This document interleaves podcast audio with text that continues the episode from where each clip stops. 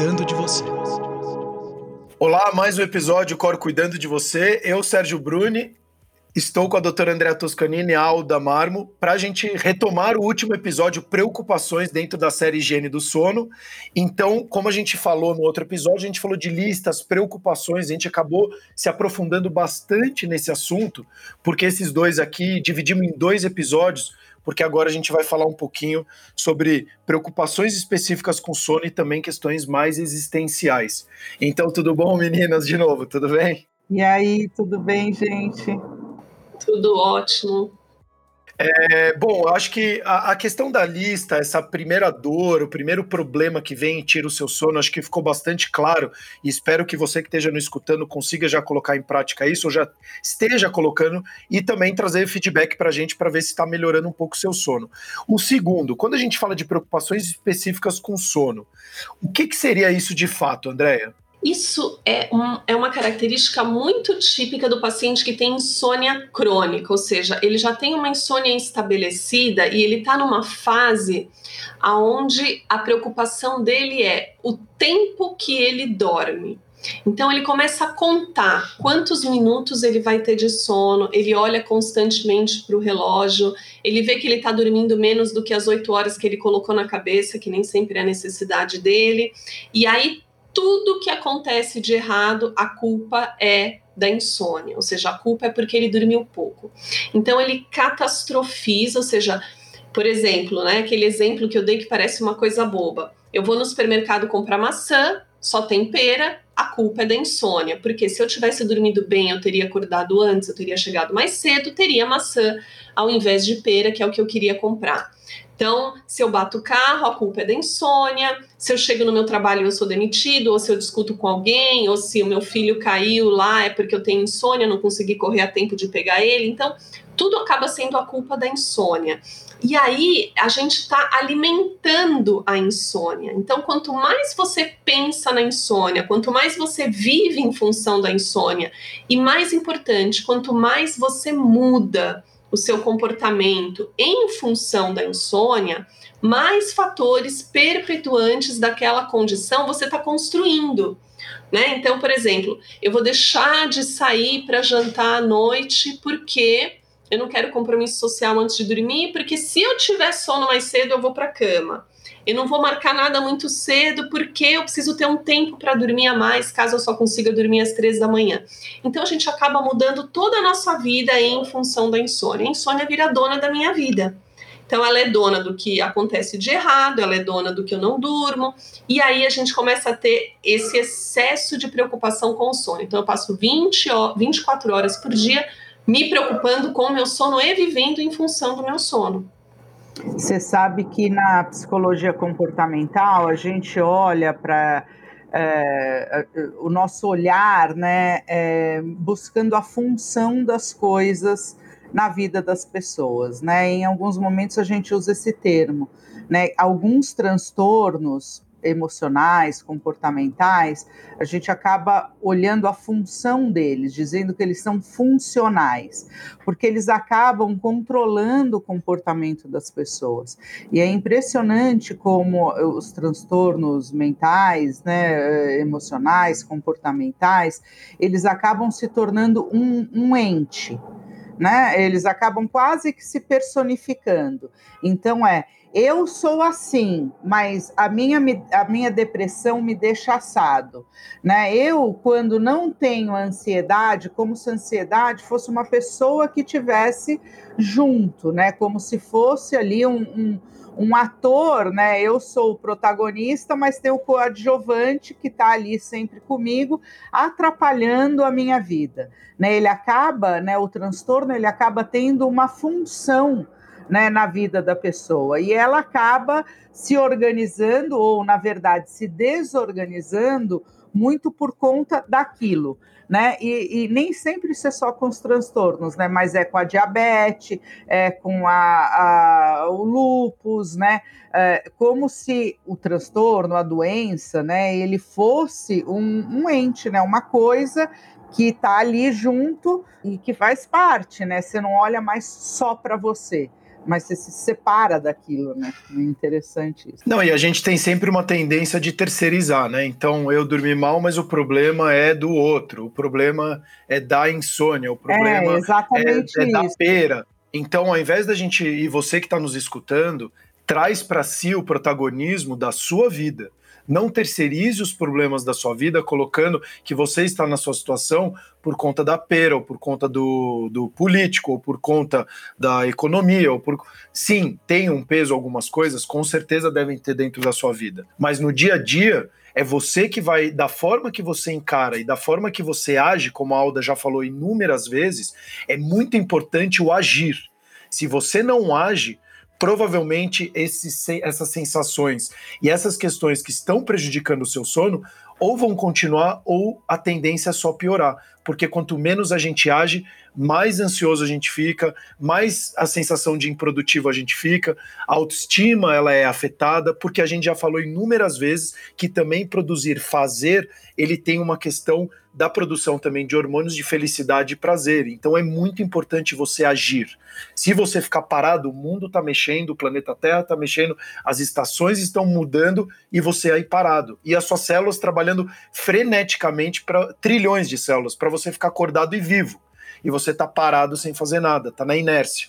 Então, cuidado com isso também, porque só ter a informação, o conhecimento e não fazer nada ele se torna uma grande ideia. Mas aí você não está colocando em prática o que é aquilo e o que, inclusive, a gente está trazendo aqui para você, né? E aqui, Sérgio, vale lembrar é, e deixar bem, bem destacado mesmo que às vezes, principalmente quando a gente está falando de higiene do sono, que é, relaxar, respirar, parar, se acomodar, deitar, tentar tirar preocupações da sua cabeça é um comportamento, né? É um agir na direção do seu do seu bem-estar, né? Do seu organismo.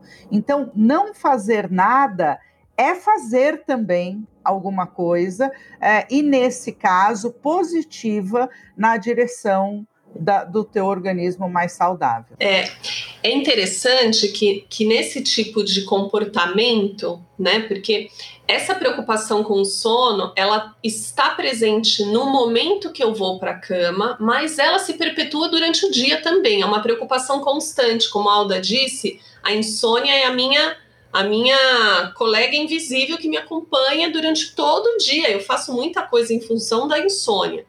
Então, esse tipo de preocupação com o sono, ela tem duas repercussões, tá?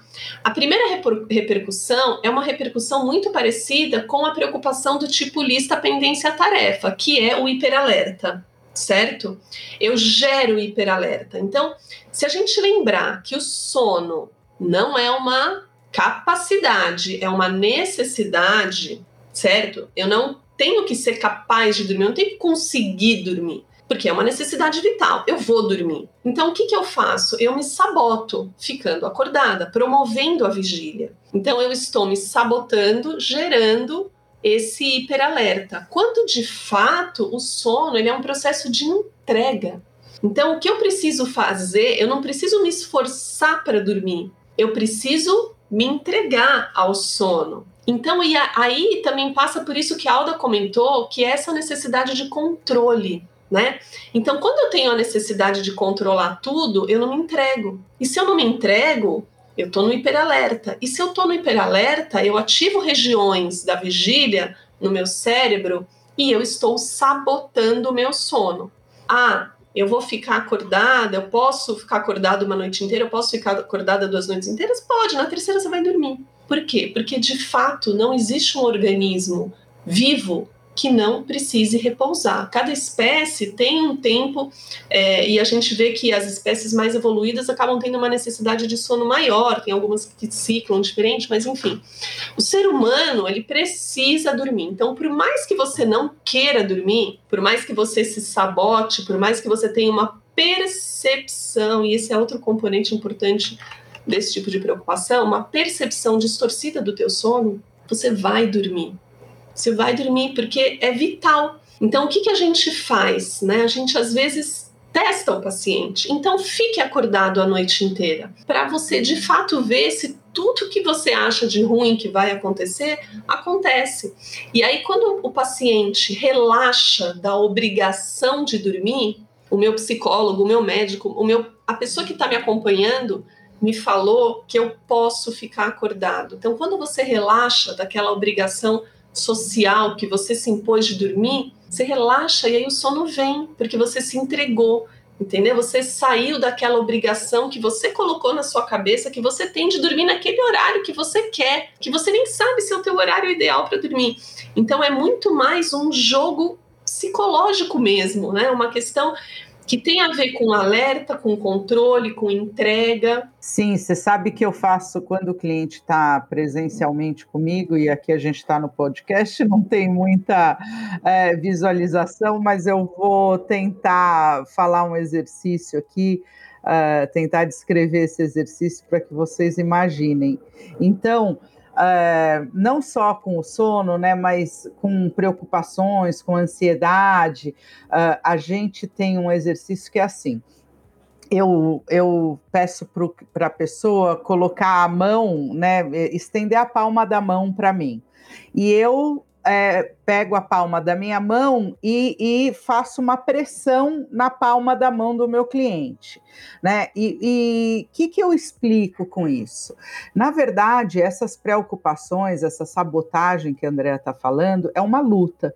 Quando a gente está lutando, mesmo a nível psicológico, a gente despende uma energia para isso, né? Então, quando eu estou ali relaxado e, e, dou essa. Ah, não preciso dormir? Ah, então tá bom. Eu não estou investindo nada para lutar com isso, nenhum pensamento, nenhuma preocupação, nenhuma energia. Eu só, ah, não vou dormir, não vou dormir, né? Então eu não tenho essa força. Quando eu começo a lutar, a força vem. Então o meu foco está na luta né? Putz, eu preciso dormir, nossa, se eu não vou dormir, nossa, que oração, quantos minutos passaram? Ou seja, isso, né, é, é uma luta psicológica, né? Uma luta que a gente está aí fazendo com o nosso pensamento e com, como eu já disse antes, com todo o nosso organismo, com as nossas células, com os nossos músculos. E aí, quando eu faço isso, né, de, de, de parar de lutar, não vou mais lutar, deixa vir, é a hora que vier esse sono veio, se eu não dormir, tá tudo bem. Então, é, muito provavelmente, quando você baixa a guarda, a hora que você vê, você já dormiu e, e, e nem viu que, que dormiu. E aí entra uma coisa que é interessante, que é o seguinte: ali no final do ritual de sono, a gente tem uma atividade relaxante. Então, uma de, da função, uma das funções dessa atividade relaxante é você tentar se desconectar desse seu controle. Então, você se engajar em alguma coisa. Então, às vezes eu falo, né? Faz uma palavra cruzada, faz um sudoku, é, ou faz alguma outra coisa que você precise se concentrar naquele momento no que você está fazendo e que você não consiga usar a tua cabeça para outra coisa, como por exemplo para uma preocupação certo? Então, aí você dá essa desligada e você percebe que o sono vem. Muitas vezes, no paciente com insônia crônica, ele faz isso fora da cama e na hora que ele deita na cama, ele reativa o alerta.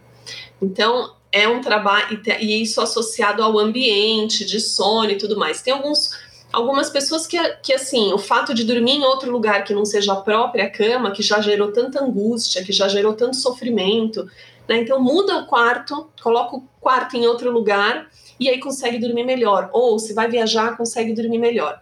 Então tem muitas questões importantes nesse caso específico de preocupação com o sono. Mas o mais importante é lembrar que dormir é uma necessidade, que todos dormem e que o que a gente faz é sabotar, é boicotar o nosso sono, gerando hiperalerta. E aí eu acabo fragmentando, eu acabo tendo sonolência no dia seguinte. E eu preciso lembrar que para eu ter uma pressão de sono, ou seja, para eu fisiologicamente sentir sono no horário esperado, eu não posso cochilar durante o dia. Então, se naquele dia eu me propus a relaxar e eu acabei indo dormir às três da manhã e eu precisei acordar às seis, eu vou passar um dia com sono, procure não cochilar. para quê? Para não quebrar a tua pressão do sono para que naquela noite o teu organismo sinta uma necessidade maior de dormir. É, isso, isso é uma coisa que é muito importante, que eu vejo muito as pessoas, a gente já falou em inúmeros episódios, que é essa questão da pessoa falar, ah, mas eu durmo cinco horas na noite. Não, mas você está tirando duas horas de manhã e duas horas à tarde no soninho da tarde. Todo esse sono ele tem que computar na sua noite de sono. É, inclusive, é, quando a gente vai para a terceira etapa, Andréia, e aí eu acho que deve ser a, talvez uma das mais complexas, essa parte existencial, né? Que a gente, quando a gente fala, estou num momento existencial da minha vida. O quanto que isso, no ponto de vista psicológico para a Andrea e no ponto de vista científico, é, ele impacta de fato essa questão existencial.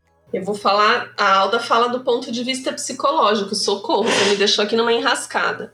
O que a gente orienta, quando, quando quando a pessoa vai para a cama e ela tem questões muito íntimas, questões muito dela, questões assim, realmente, né, ou existenciais, ou às vezes uma preocupação é, com algum familiar próximo, um pai doente, internado. Então, eu acho que aí, nesse momento, a gente precisa também saber encaminhar para uma psicoterapia, seja ela qual for, porque talvez a pessoa precise de um momento onde ela possa colocar essas questões, não solucionar, mas colocar para alguém que vai saber como manejar isso.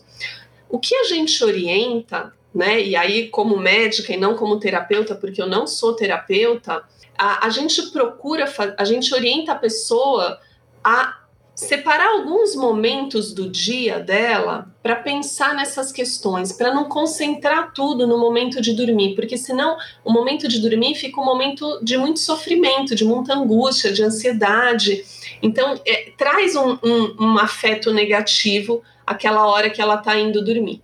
Ao passo que, se eu reservar, por exemplo, é, ah, na hora que eu tiver aquele intervalo, 15, 20 minutos no meio da manhã, ou depois do almoço, quando eu for tomar um café, eu pensar um pouco nesse assunto, eu esgoto é, mais esse pensamento e à noite eu acabo tendo, é, vamos dizer assim, menos é, um, ele tem uma pressão menor sobre mim, porque eu já distribuí ele, eu pensei muito nele, eu estou tentando esgotar, eu estou tentando encontrar algumas outras soluções, eu estou conversando com alguém sobre ele. Então, o que a gente orienta quando a gente percebe que a pessoa tem essas questões, essas questões elas são transitórias. É difícil a gente pegar um paciente que toda a vida teve isso, né? Então, são coisas mais momentâneas que precisam ser trabalhadas naquela hora. Então, a nossa orientação é encaminhar para um terapeuta e falar para ela tentar trabalhar isso ao longo do dia, não concentrar na hora de dormir, não não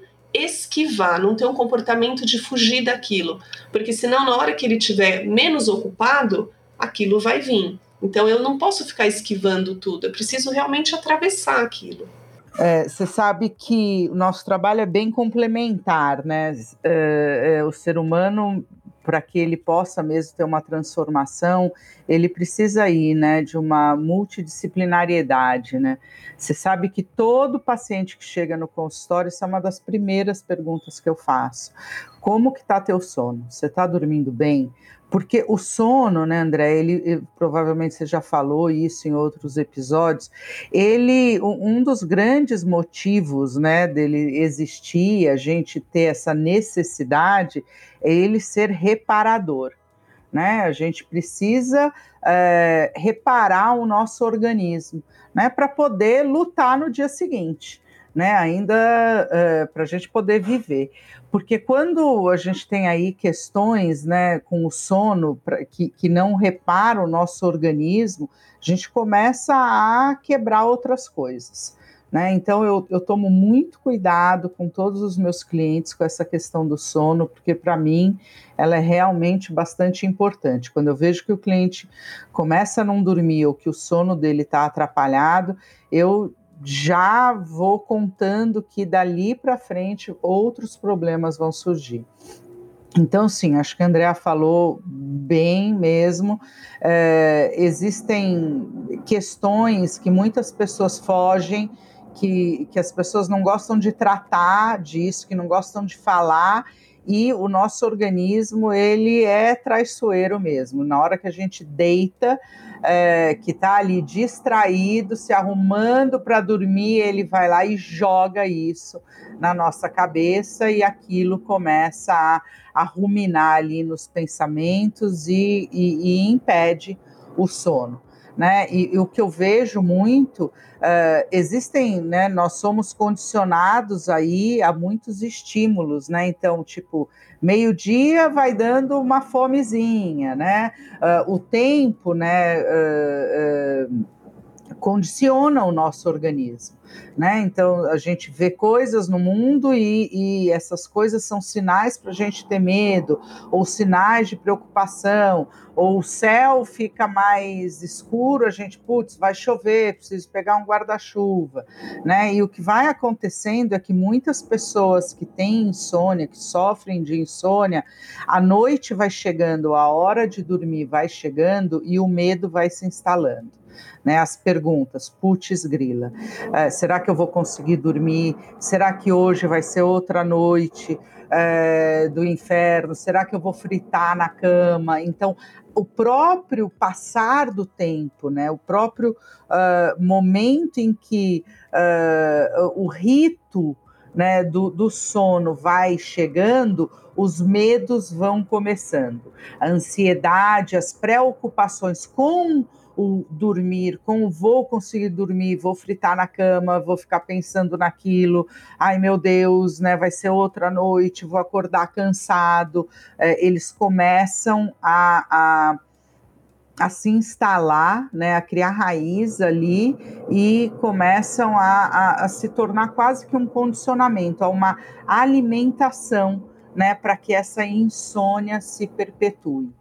Né? Então, na psicoterapia, a gente também vai cuidando desses pontos, né? É, desses, uh, uh, dessas variáveis aí, né? desses uh, alimentos né? que vão fazendo muito mais mal para o nosso organismo. A gente vai buscando aí fazer alguns treinamentos, né? cuidando para que as coisas se reorganizem, né? que o tempo de pensar nas coisas, uh, uh, fazendo essa psicoeducação, contando como que os sistemas funcionam para que as pessoas tenham mais consciência, mais clareza e que possam né, travar aí batalhas que, que surtam efeitos mais saudáveis para o seu organismo, organismo físico e para a parte emocional, mental, é, que no fim está tudo junto, interligado. Eu queria, eu queria até fazer, para a gente estar tá chegando nessa etapa final da, dessa parte de preocupações,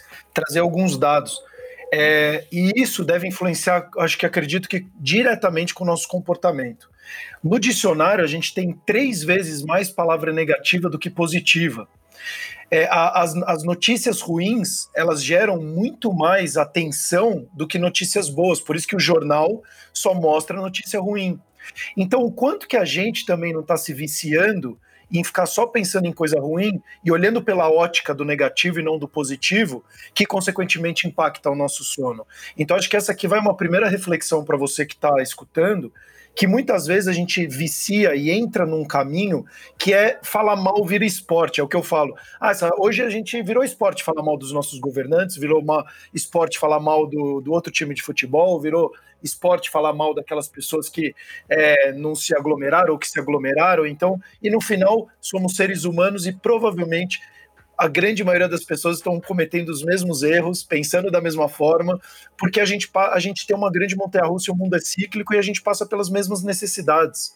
Então, quando a gente, é, é, como a Alda sempre falou, a gente está no mesmo oceano, talvez não no mesmo barco, mas a gente está vivendo dentro do mesmo oceano. Então, passando com frustrações, com medo, com angústias, com coragem, com depressão, com ansiedade, a ansiedade boa, a ansiedade ruim. Então, trazer isso para o seu dia, você refletir sobre o seu dia, desses pontos que a gente colocou, provavelmente você vai ter uma noite de sono muito mais confortante. Aqui eu sempre coloco que o, o, sono, na verdade, ele é uma excelente oportunidade para você começar um dia melhor. Então, ao invés de você ir para a cama achando, nossa, eu estou indo dormir, que chato, já mais uma noite que eu não vou dormir, é, nossa, mais uma noite que eu tenho para ter provavelmente um dia melhor amanhã. Então a gente nem sabe se vai acordar amanhã, mas a gente tem a prepotência, como a Andrea falou e a Alda aqui, de achar que o nosso problema é maior. Então o meu problema existencial é maior. Eu perdi meu sono e a pera não estava lá na feira do jeito que eu queria, porque eu perdi o meu sono. Então, quando você começa a desconstruir esse pensamento, entender que você muitas vezes é menor do que aquilo que você acredita e que o todo ele te traz muito mais benefício, acaba mudando o seu comportamento, como a gente já falou em outros episódios, de marcadores para ter um sono melhor, atividade física. Então eu te pergunto, você está fazendo atividade física? Não. Isso com certeza vai ter um pequeno ou muito impacto na sua vida. Você está se alimentando de forma adequada? Não. Isso vai ter muito ou um grande impacto na sua vida. Você está se expondo à luz externa ou só está dentro de casa com telas e computadores e televisão? Isso vai ter um impacto na sua vida também. E aí a gente vem ainda com todo, com esses três pontos que a gente colocou hoje, provavelmente você não vai ter um sono de qualidade. Mas aí quando a gente volta, pergunta: o que que você está fazendo para ter uma vida melhor, um sono melhor? Então começa a cuidar da sua vida, trazer o protagonismo para você, para fazer, como a gente falou, um ambiente melhor, uma rotina melhor, é, preocupações melhores. Então lidar de uma forma melhor com o seu dia a dia, porque senão sim, as preocupações vão te tirar o sono, ao invés de você organizá-las e conseguir ter um sono muito mais confortante, sabendo, como a Alda falou muito bem colocado, que no dia seguinte é mais um dia de guerra. Então, para eu me preparar bem para um dia de guerra, o que, que eu preciso? Descansar o suficiente, organizar minha, toda a minha, como a André já falou outras vezes, no sono a gente organiza a memória, a gente trabalha a criatividade, toda a parte cognitiva. Então, se você está muitas vezes um beco sem saída, você está sentindo provavelmente seu sono não está de qualidade. Então, coloca um pouquinho as coisas em prática e, de novo, passo a passo, no seu tempo, sem se cobrar muito, porque senão você começa a se colocar mais um objetivo, mais tarefas para você fazer, e isso provavelmente vai impactar cada vez mais o seu sono. Bem falado, é isso aí. Então, eu queria agradecer de novo, Alda, muito obrigado. Andréia, muito obrigado. Você, a gente dividiu preocupações em dois episódios, como eu falei, porque são assuntos muito importantes. Hoje a gente vive um momento de muita preocupação, mas eu acho que onde tem muita preocupação também tem muita oportunidade. Então, olha a vida como uma grande escola, uma grande oportunidade para você ter, sim, uma noite melhor consequentemente, um dia melhor e vice-versa. Como a Andrea falou também inúmeras vezes, é o seu dia que vai fazer a sua noite. Até os próximos episódios do Cor cuidando de você.